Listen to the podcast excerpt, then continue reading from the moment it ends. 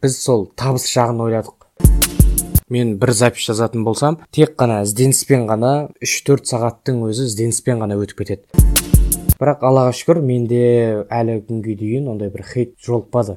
Студ подкаст. Кәсіби даму мекені. Тыңдалымнан ләззат ал. Ассалаумағалейкум құрметті тыңдармандар. Сіздермен бірге студ подкаст ә, біздің келесі шығарылым көптен күткен шығарылым. Сөйтіп бізде ә, жаңашылдықтар болайын деп отыр өзгешеліктер болайын деп жатыр формат туралы жаңа айта кетейін. Сіздер бәріміз білеміз ә, студ подкасттың негізгі мақсаты әртүрлі саладағы адамдармен ә, сұхбат алу арқылы әр адамның жұмысына байланысты ақпараттар беру оның ішкі сезімдерімен бөлісу. Сондай ақ осы подкасттан бастап ә, біздің сұрақтар өте көп болады. Ә, және де әр сұраққа толық тоқталмаймыз. Ә, бірақ максималды түрде сұрақтарды дұрыс қамтуға тырысамыз. Енді ә, бізде жаңа кейіпкер ә, жаңа кейіпкер ә, блогер десек те болады қосымша ә, жұмыстар да істейді блогерлікті алып жүреді және өзге де таланттар бар. Ә, жәнібек екісінде ә, біздің досымыз. Жәнібек ә, бірден бастап кетейік.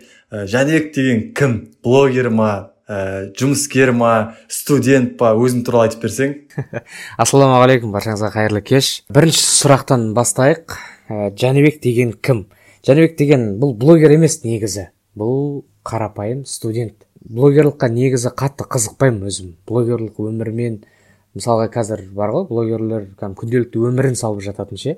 Оған қатты қызықпаймын мүлде. Мен енді инстаграмды жүргіземін бірақ мен тек поэзия мақсатында ғана жүргіземін да что адамдар кішкене поэзия тыңдаса екен деген мақсат менде. Вайннан хоть бір сәт вайннан шықса екен деген. Осы мақсатпен ғана инстаграмды жүргіземін негізі. Ә, инстаграмды осы мақсатпен ә, ал басқа қосымша қандай жұмыстар атқарасың? О қосымша жұмыстың ең қызығы негізі осы студенттік шақтағы. Студенттік шақта екен мен оны білмеппін. Ә, студенттік шақта не жұмыс істемедік өзі үш ай мысалға демалыс болады үш ай демалыста да әйтеуір кәдімгі кез келген жұмыс қой кәдімгі. Не қандай жұмыс шығады? Зарплатасына қарайсың да ұра бересің. Мысалға мен кассир болып та жұмыс істедім. Ыыы мынау мороженое сататын жерде болады ғой жк сайыс деген сияқтылар. Сол жақтарда кассир болып та жұмыс істедім. Мысалы қазір ііі мынау не жағындамын ақындардың поэзиясын оқу мақсатында қазір ол кісілер маған ұсыныс тастайды осындай поэзия. Соны мен жарыққа шығару мақсатында сол кісілермен жұмыс жасап жатырмын. Ол кісілер де енді еңбек ақымды жемейді. Сондықтан табысты қазір осы поэзия жағынан да тауып жатырмын десем болады. Ә, менің ә, түсінгенімше сен универді бітірдің ә? Әлде студентсің әлі? Жоқ жоқ мен студентпін әлі. Мен биыл темірбек жүргенов атындағы қазақ ұлттық өнер академиясында үшінші курс студентімін. А үшінші курс студенті. Вот енді ә, студент бола тұра. Жұмыс істеуге байланысты көзқарастар Э, өзің айтқандай кассирлікке байланысты ойлар э, қалай келді? Ақша табу мақсатында ма тәжірибе жинау мақсатында ма? Бастапқы сол іс әрекеттерің туралы айтып берсең? Білмеймін бізде қазір тәжірибе дейтіндей тәжірибе жоқ. Қазір тәжірибеге жүгірмейміз ғой біз. Біз студент адам қай жағынан болса да аш қой негізі. Білім жағынан да қалта жағынан да аш келеді ғой. Біз сол табыс жағын ойладық. Табыс жағына қарай көбінесе сол бір стипендия қарамасақ екен үйдегілерден ақша сұрамасақ екен деген ниетпен жұмыс жасап өзімізге керек дүниелерімізді өзіміз алып жатырмыз негізі. Сөйтіп ә, қазір сенің негізгі табыс көзің яғни поэзия оқудан болып тұр ғой иә?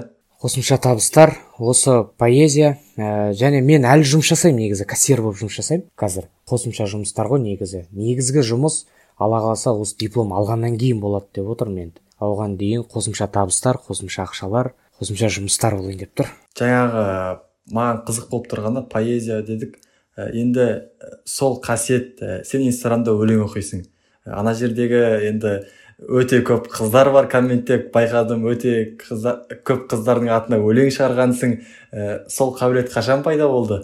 Ә, негізі мен өзім өлең шығармаймын мен тек өлең оқимын.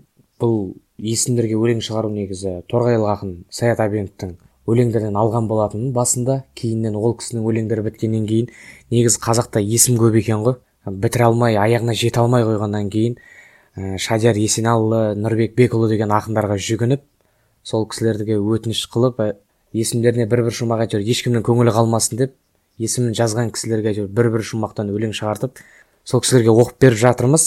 Басым көпшілігі иә қыздар сұранысты енді осы жерден көп адамға қызық шығар жалпы инстаграмда сондай контент жасау инстаграмда отыру енді блогер болмасаң да белгілі бір іс әрекеттер блогердің іс әрекетіне ұқсас қой. Енді посттарға байланысты сториске байланысты ә, соның ә, бір бірінші плюстерін айта аласың ба? Саған қалай әсер етеді? Ә, қандай оң жақтары бар? Контент жасауым елдерге қай жағынан пайдасы еді? Мысалға адамдар маған кейбіреулер жазады ә, мен осы күнге дейін поэзия дегенді мен мысалға басқаша түсініппін мен ұнатпайтынмын мен өлең оқу деген мысалы бізде тақпақ оқу деп андай жаман жағына қарай бұрып тастаған ғой поэзия оқу деп кәдімгі елдер қызығып жазады да ә, осы сіздің парақшаңызға кіргелі мен поэзияға қызыға бастадым деген сол жағынан әйтеуір алдыға қарай жүріп келе жатыр. Ә, көп адамдар поэзияға қызықты мысалы даусыма қызығады ә, дауысты қалай жасасақ болады деп. Ол енді бір жағынан алланың бергені ғой бұл дауысты ә, мен керемет деп те айта алмаймын бірақ жағымдылық бар дейді. Дейді мыс.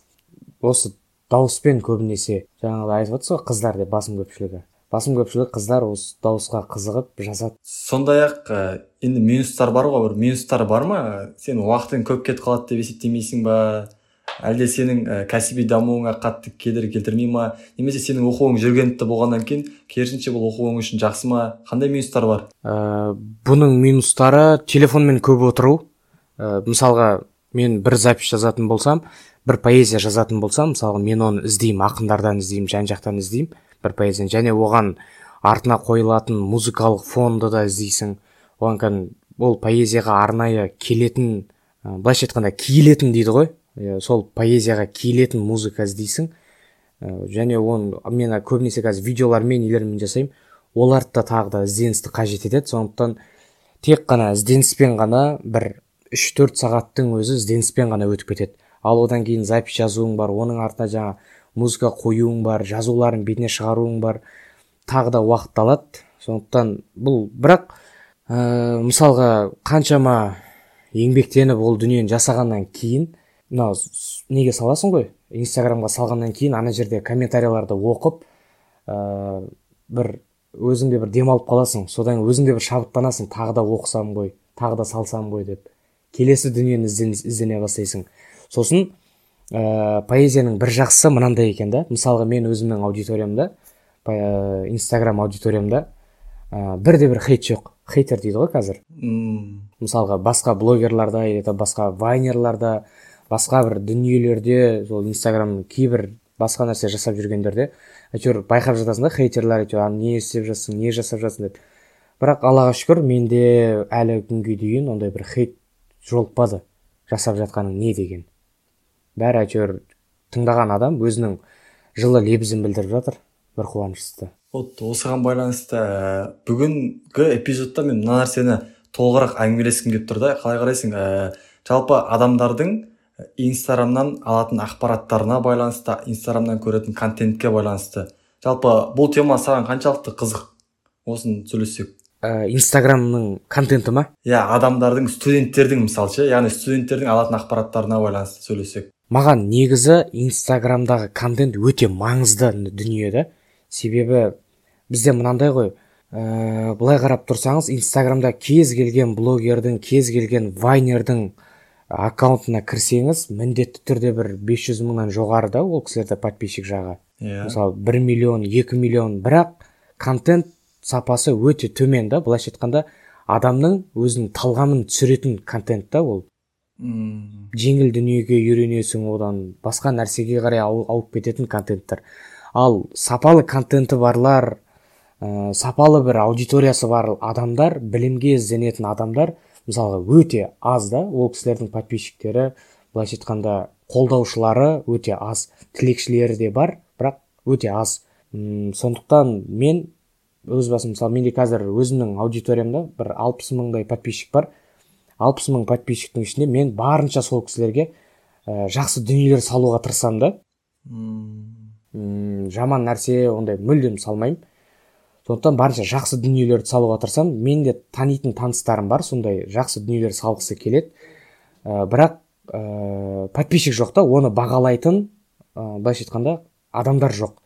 Жалпы ол кісі енді еңбектеніп дүние жасағаннан кейін оның артында енді бағалану керек қой адамдардан қолдау керек. Иә. Сондықтан қолдау аз болғаннан кейін ол кісінің де негізі былайша айтқанда желание дейді ғой желаниесін кетіреді негізі. Осы мен соңғы күндері естіген бір инсайт бар да ақпарат дейді ғой ә, инстаграмда андай кликовое мышление деген бар екен да яғни кликті ойтаным деген. Ол дегеніміз инстаграмда бәріміз білеміз да андай стори көрген кезде тез өткізуге тырысамыз да тық тық тық тық етіп там пост көргенде тез өткізуге тырысамыз.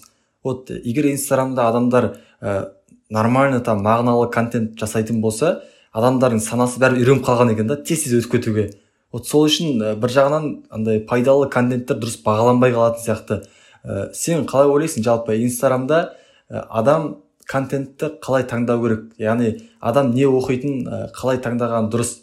Допустим сенің балаң бар делік дейік та.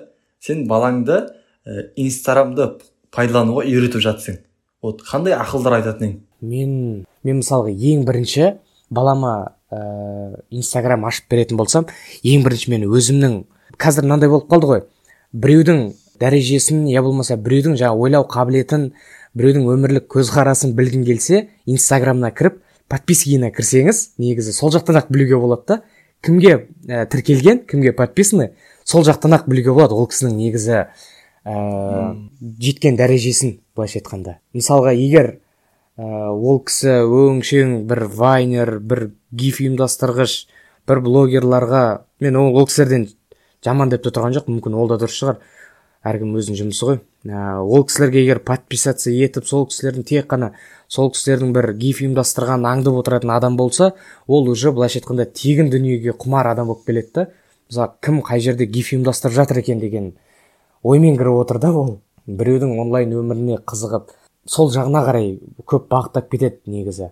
Ал мысалға мен үшін блогер деп мен өркен кенжебек ұнайды өзіме. Иә. Данияр жігітбек мысалы өте адамның психологиясына болса да өте бір керемет жақсы дүниелер салуға тырысады да ол кісілер. Мен егер менің балам болатын болса мен ең бірінші сол кісілерге подписаться еткізіп сол кісілердікін ғана көргізетін едім негізі.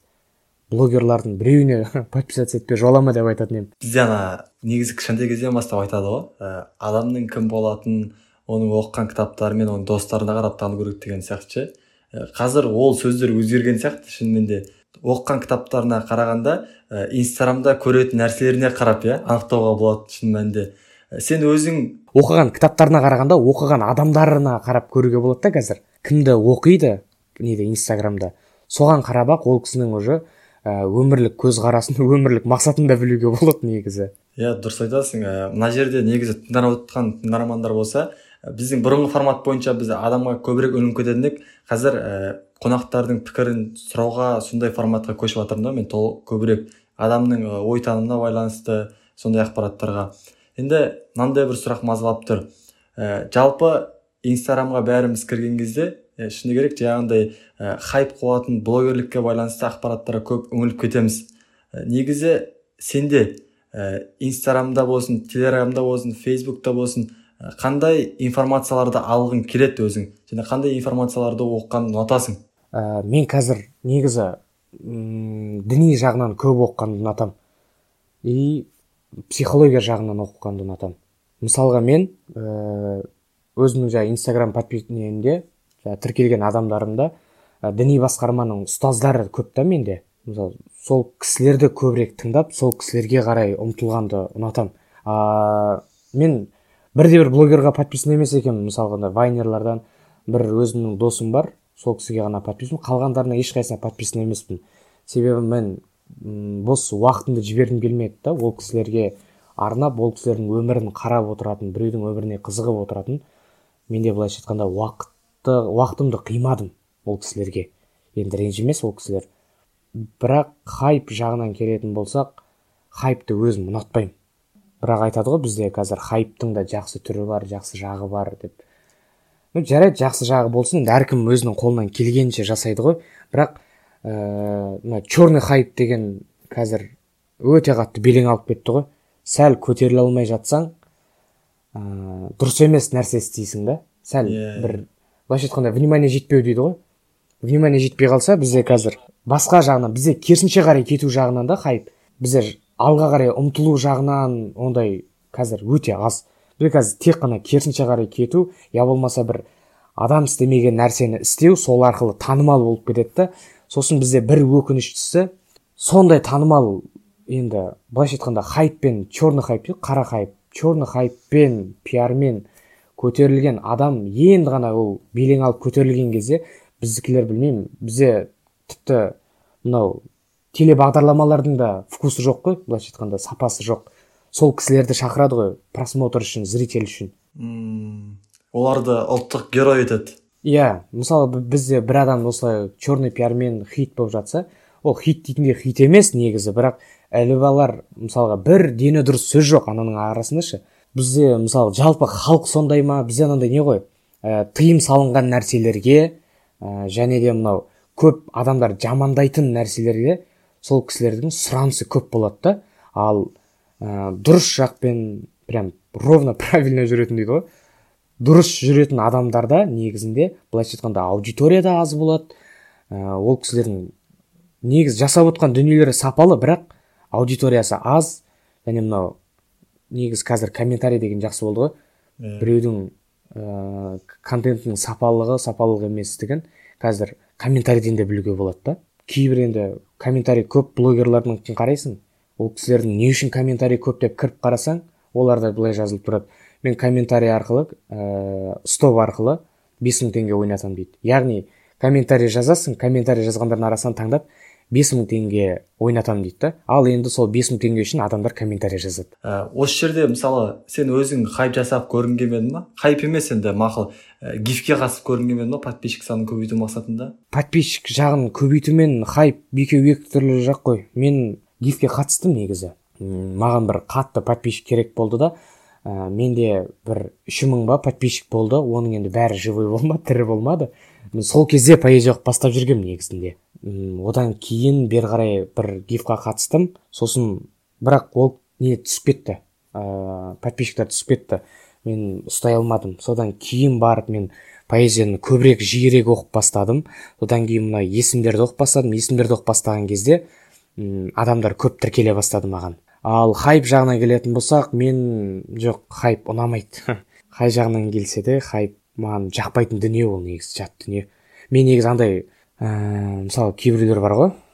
Ха- черный хайппен көтеріледі да сосын адамдардың сөзіне мән бермейміз бүйтеміз біз өмір сүре береміз. А, мынандай да черный хайп жасайды да ана дұрыс емес нәрсе жасайтынын біліп тұр өзі де. Бірақ біреулер сұрайды ғой адамдар саған сөйлемей ма былай жаман сөз жазбай ма? десе ел не демейді дейді да.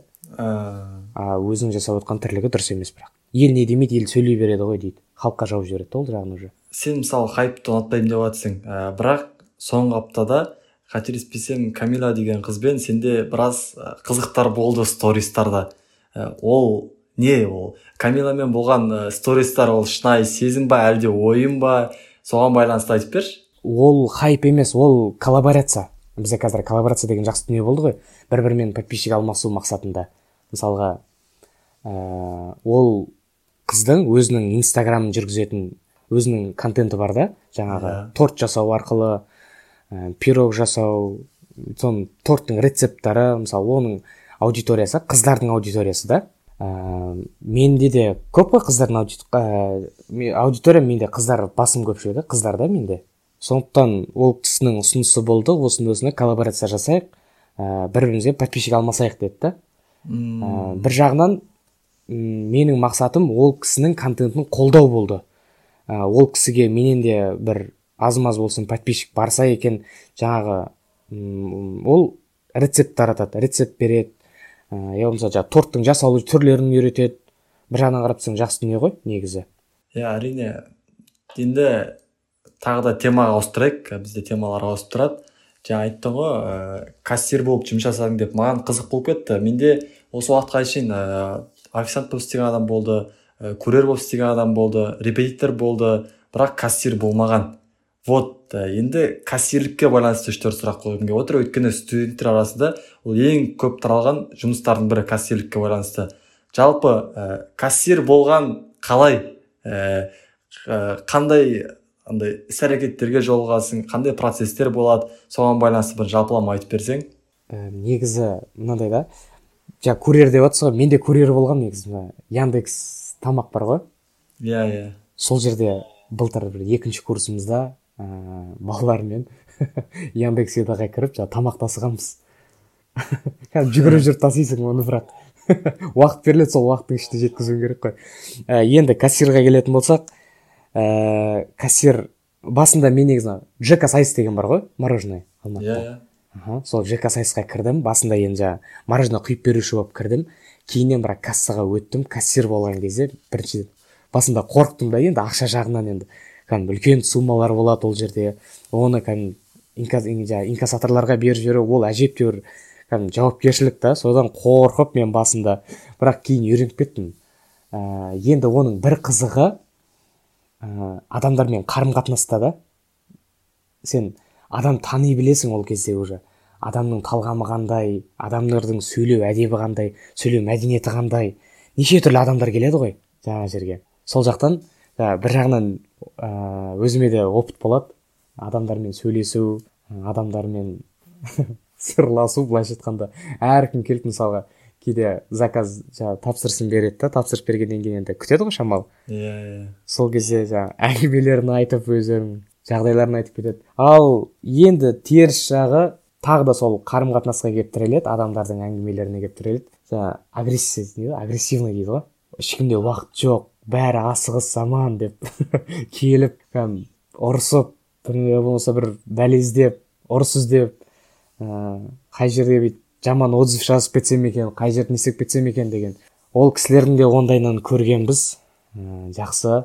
Сосын бізде мынандай бар да клиент всегда прав деген сол сөзді ұстанатын адамдар бар да. Иә. Келеді да мысалға ә, маған адам деп қарамайды да ол мені ол жерде сотрудник кассир деп қарайды. Негізі бірінші адам деп қарау керек қой. Иә. Бірақ келеді да осының үстіне бір нәрсе дейді да енді ол кісіге сәл деп ә, сөз қайтарып я болмаса ответ қайтарып дұрыстап жатсаң клиент всегда прав деген принципте тұрып алады да. Ол жаңағы былайша айтқанда өзін жоғары санап тұрады сол жерде. Ондай да адамдар бар. Бірақ бір жағынан күлкілі негізі ондай адамдарды көрген кезде. Бір шүкіршілік етіп қоясың өзің әйтеуір. Бір жағынан андай сияқты. Енді өмірде әртүрлі іс әрекеттер әртүрлі іс әрекеттерге апарады ғой. Может оның ә, бір ситуациялар онша емес болып қалды. Айтады да типа қазақстанда мысалы проблемалар көп қой өте тұрмыстық проблемалар. Тұрмыстық проблемалардың көп болуы адамдардың сол проблемаларын эмоцияны басқа жерлерде шығарады дейді да. Вот сол сияқты может ә, ол эмоцияны сол жерде шығарып тұрған шығар. Ол да мүмкін негізі проблеманы. Бірақ қараңызшы мысалға ол ыыы үйіндегі я болмаса басқа жердегі проблемасын келіп маған шығарып кететін болса ол бір жағынан маған да ауыр ғой. Ол менің көңіліме қарап тұрған жоқ та. Ол өзінің ішіндегі агрессиясын шығару үшін ішіндегі жа, жаман негатив дүниелерін шығару үшін маған келіп бүкіл бар ауыртпашылығын маған келіп тастап кетеді. Ол бір жағынан маған да қиын ғой негізі. Адамды ойлау жағынан келетін болсақ. Иә ол жағынан дұрыс айтасың. Ә, осы жк сайыста қанша ай істедің? Или қанша жыл істедің? А сен әлі істеп жатрсың еще иә? Жоқ жоқ жоқ әлі істеп жатқан жоқпын. бір бір үш төрт айдың көлемінде істедім. А, ол кезде мынандай болды. Ә, мен менде мақсат менде мынандай мақсат болды да. Жаңағы бірінші курсты бітіріп жатырмын. Бірінші курс бітіргеннен кейін осы жұмыс жасайын дедім да осы алматыда қалайын ауылға барып мен бәрібір не істеймін үш ай бойы ауылда құр жүргеннен. Одан да мұнда жұмыс істеп ақша тауып ол кезде телефон сондай нелерге қызықтым да өзім. Ол кезде өзімде бір простой телефон болды негізі. Инстаграмда бір үш мың подписчик бар. Инстаграм жүргізбейсің ол жерде. Ыыы бірақ енді анда санда жаңағы пост салып қоясың поэзия салып оқып қоясың. Содан кейін жаңағы жк сайысқа кірдім жұмыс жасадым. А, аллаға шүкір таптым табысымды. Сол табысымнан әйтеуір бір жағынан ата анама да жібердім. Ол кісілерді де қуантып. Және өзіме былайша айтқанда инвестиция құю дейді ғой. Инвестиция құйдым да Ә, жаңағы телефон алдым керек қаражат нелерімді қаражат көтерген жағынан әйтеуір керек дүниелерімді алдым. Маған өте бұл плюс болды да. Себебі мен бір жағынан өзім қуандым. Мен өз күнімді өзім көре алғаныма қуандым. Өзімнің қажеттілігімді өзімнің қажет дүниемді өзім ала алғаныма қуандым. Сол мақсатта жұмыс жасадым негізі. Вот осы жерде енді бірінші курсты бітірген жұмыс істеп жүрген жәнібек қанша теңге пайда тапты сол кезде. Жалпы жк сайыста ә, мороженое құятындар қанша ақша табады кассирлер қанша ақша табады және олардың графиктері қандай? Осыған нәрсе айтып бере аласың ба? Ә, жалпы ол жерде мороженое құюшының айлығы мен кассирдің айлығы сәл сәл бір айырмашылық болды. Басында бір шамамен бір айдың көлемінде мороженое құйып жүрдім. Кейін кассаға өткеннен кейін ә, шамалы болсын ақша қосылды. Ә, сол кезде жетпіс күн істедім мен. Ә, мысалға жұмыс жасаушылардың графигі yeah. Екі күн істеп екі күн демалады ғой. А, мен жаңағы былайша айтқанда жаңағы желание бешеный болды да менде. Қатты жұмыс істегім келді да. Содан жаңағы шамалы ақшаны да көбірек тапқым келді да администраторға барып айттым осы болса маған бір м демалыссыз жұмыс жасасам мен графигімді солай қойып берсеңіз мен жасай беремін дедім. Шаршамайсың ба? Жоқ шаршамаймын. Сол өзім тіленіп алдым шаршамаймын деп. Содан енді шаршасақ та бірақ ортада жұмыс жасадық. Ә, сол кезде бір өзіме қойған рекордым болды. Өзім қойған рекорд өзіме ә, жетпіс күн демалмай жұмыс жасадым. Екі ай он күн ғой сонда. Ортада бір күнде демалыс болмады менде. Жетпіс күн кәдімгі бір ғана точкада сағат таңертеңгі оннан түнгі он бірге дейін 13 сағат жұмыс жасадым. Жетпіс күн бойы 13 сағат жұмыс жасадым. Сонда тапқан айлығым бір 450 500 мыңдай. 450 мыңдай таптым. Ә, біреуге көп біреуге аз негізі. Ну студент үшін көп ол шын мәнінде. Иә студент үшін мен мен үшін өте көп болды. Мен өмірімде 450 мың ондай ақша тауып көрмегем. Былайша айтқанда сол кезде айтып отырмын бір қуанғаным. Мысалға мен ата анама да ақша жібердім бірақ өзіме де алдым да ақшаны. Себебі өз өзімді өзім дамытқым келді. Қай жағынан болса да инвестиция құю дейді. Ғой өзіме керек алатын телефонымды алдым керек дүниелерімді алдым. Былайша айтқанда өз өзімді қамтыдым өз өзімді қаржыландырдым. Мықты мықты керемет. Ә, енді ол жерде сонда кассирлер және де жаңағы мороженое құятындар айына орташа қанша табуы мүмкін? Егер демалыспен істейтін болса орташа есеппен. Мына жақта студенттер мүмкін қызық болып жатқан шығар істегісі келіп жатқан шығар. баратын болсаңдар джека сайтсқа барыңдар деп реклама жасап берейін ба? Ә, бұл жерде істеймін деген адамға қиын емес. Ә, джека сайста мысалы мынау одан кейін мен джека сайстан шықтым да мороженыйдан шығып мен тағы да мороженыйға бардым ғой.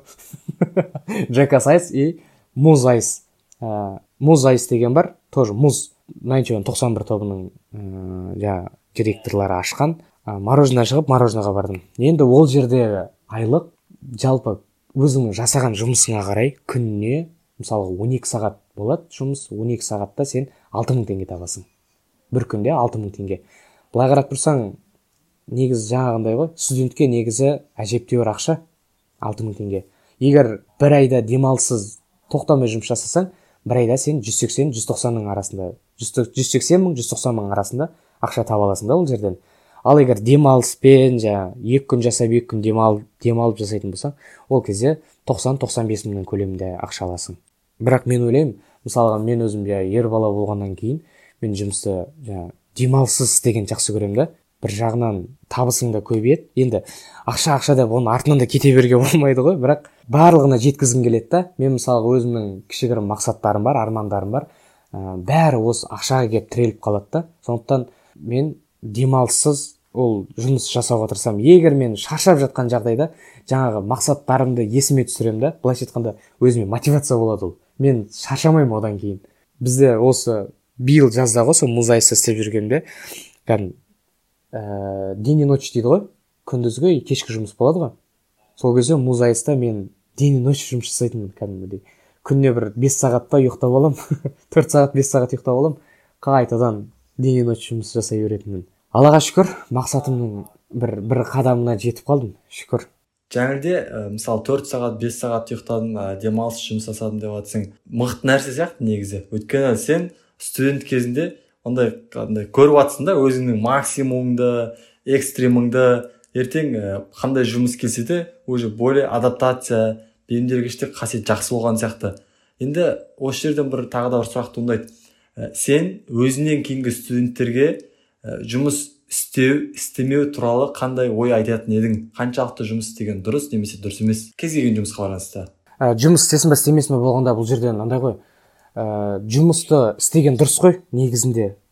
Бірақ мына бізде айтады ғой студент аш болу керек студенттік өмірдің ең қызық сәті жаңағы ә, ашығып жүріп қарны ашып жүріп сабақ оқу ә, аллаға шүкір ол кездерде басымыздан өтті. Ә, былайша айтқанда ол негізі бір қызық жағдай ғой. Бір кейін бір еске алатын бір айтып отыратын қызықты жағдайлар. Бірінші курста ондай жағдайда басымыздан өтті. Ә, ол кезде стипендия 21 мың теңге.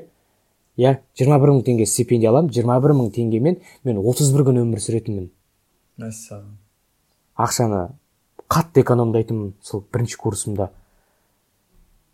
Одан кейін жаңа жұмыс жасап бастағаннан кейін шамалы былайша айтқанда өзіңнің ақшаң болғаннан кейін ә, қалаған жағыңа жаратасың. Бірақ жақсы жағынан ғой енді барынша. Студент жұмыс жасау керек па жұмыс жасамау керек па? Жұмыс жасау керек негізі. Өз өзін қаржыландырып өз өзін дамыту мақсатында жұмыс жасаған өте дұрыс. Мысалға біздің жасап жатқан жұмыстарымыз қазіргі. Бұл уақытша жұмыстар ғой. Ә, уақытша керегіңді керек ақшаңа жету мақсатында керегіңді алу мақсатында жұмыс жасаған дұрыс. Ал енді бізде мысалға өзімнің достарым бар ә, өзімнің группаластарым да бар. Ә, мен шүкір енді қазір грантта оқимын. А енді бәріне бірдей бөліне бермейді ғой. Қасымдағы достарым да бар ақылы бөлімде оқиды платныйда ә, ол кісілер өздері жұмыс жасап өздері оқуының ақшасын төлеп жатыр да. Мынау негізі өте үлкен мотивация да мынау оқуға ақша болмай шығып кеттім оқудан деп жататын студенттерге негізі. Қазір бізде оқу онлайн ғой. Онлайн болғаннан кейін ә, ол кісілерге бір жағынан қазір оңайға түсті да жұмыс жасау. Өйткені екі жерде жұмыс жасайтын да достарым бар. Екі жерде жұмыс жасап жаңағы ақшаларын тауып барын бар тапқанын оқудың ақшасын салып жатыр да.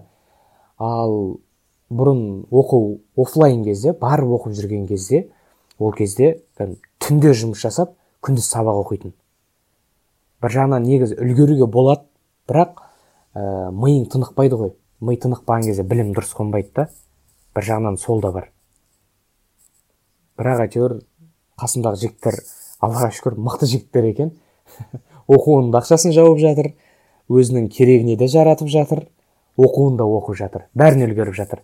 Негізі ә, адамда мақсат бір көздеген мақсаты болатын болса өзінің жаңағы ішкі желаниясы болатын болса кез келген нәрсеге жетуге болады екен. Енді өзіңнің кішігірім арман мақсаттарың туралы айтып бере аласың ба? Бес жылдан кейін өзіңді кім ретінде көресің? Ой арман мақсат. Арман мақсат өте көп негізінде. Бірақ ә, менде мынандай ой бар да менің ең бірінші мақсатым менің жалпы былайша айтқанда бір бала кезгі арман дей ма? Бала кезгі емес енді шамалы бір бертін келе бір ес жия бастағаннан кейінгі бір мақсатым бар.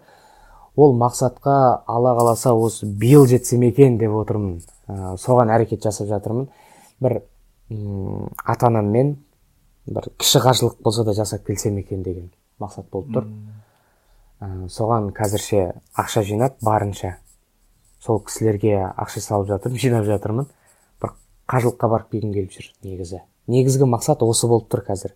Ал былай армандай берсек арман көп қой. Ал кәсіби саладан қай жағына дамығың келеді? Ә, қайда жұмыс жасағың келеді или қандай істермен айналысқың келеді? Кәсіби салада осы поэзия жағын дамытқым келеді негізі. Болады ғой бір поэзия деген кезде еске түсетін адамдар болады ғой.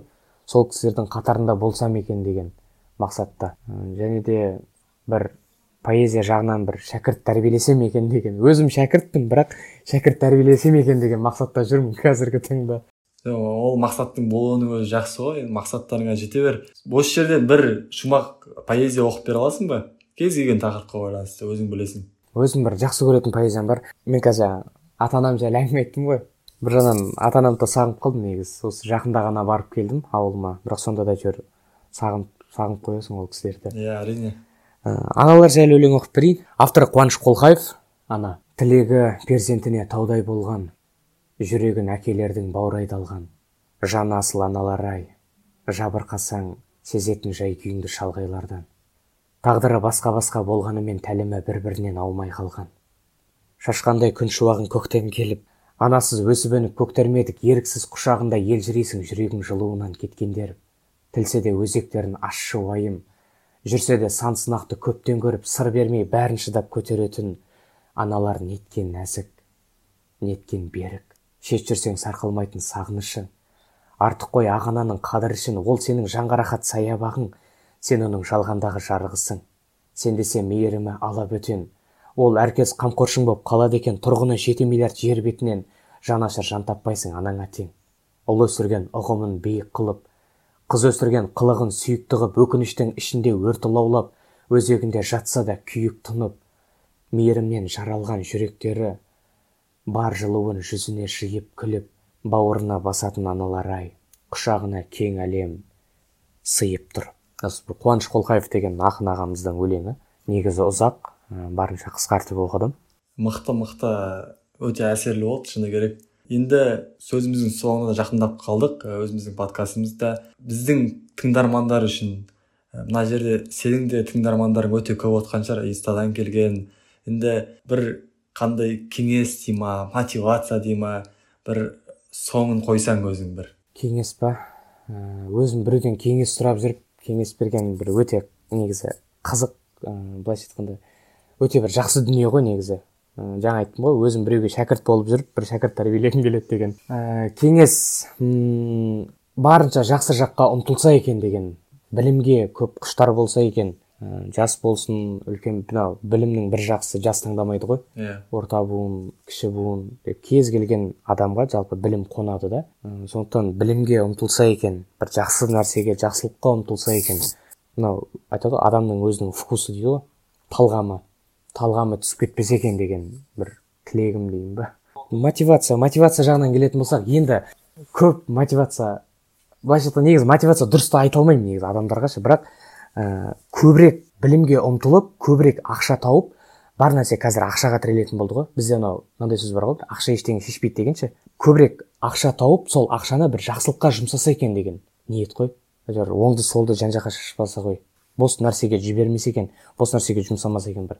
Бір білімге болса да үштен бір бөлігін білімге арнаса да негізі былай да жетеді. Иә өте керемет сөздер негізі. Мына жерде тыңдап отқан тыңдармандарға жақсы әсер етті деп ойлаймын. Бүгін біз блогқа байланысты поэзияға байланысты студентке арналған жұмыстарға байланысты біраз әңгіме қозғап үлгердік. Осы аз ғана уақыттың ішінде.